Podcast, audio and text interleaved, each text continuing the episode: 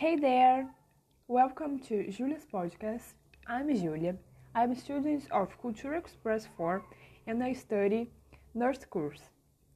I'm crazy about talk and study about diseases and health. So today I'm talking about HIV and AIDS.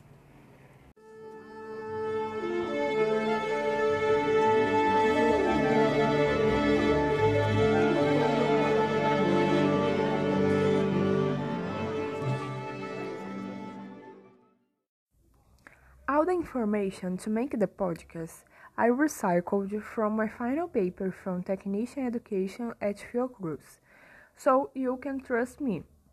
The HIV history is so sad that I decided to speak to all the people who are listening to me, for everyone to be careful. HIV is the etiological agent of AIDS. HIV is the virus and AIDS is the disease. The first recognition of HIV was in 1981. The man showed weight loss and weakness. Also, he died one year later. In this moment, the world was uh, frightened about this new infection, and today, uh, 40 million people have died since 1981. This is the most remarkable infection that the population have ever lived. The HIV viruses are transmitted through genitalia mucous membrane and through blood. So, if you make sex with a with contaminated person without condom, you probably will infected with HIV. There are other forms of infection. For example, syringe sharing in intravenous drug users. Uh, other forms are accidents at work in hospitals with workers who stabbed themselves with contaminated needles.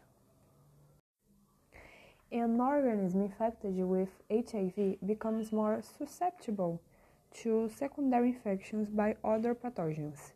This happens because the virus attacks the lymphocytes of the human immune system. The most deaths in people infected with HIV are due to secondary infections, such as pneumonia, sepsis, bacterial, and other viral infections.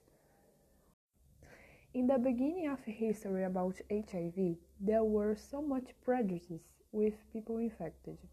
But these were very sad situations because the people infected were frightened of death. They deserved support and affection. However, the world only deserved prejudice and judgment.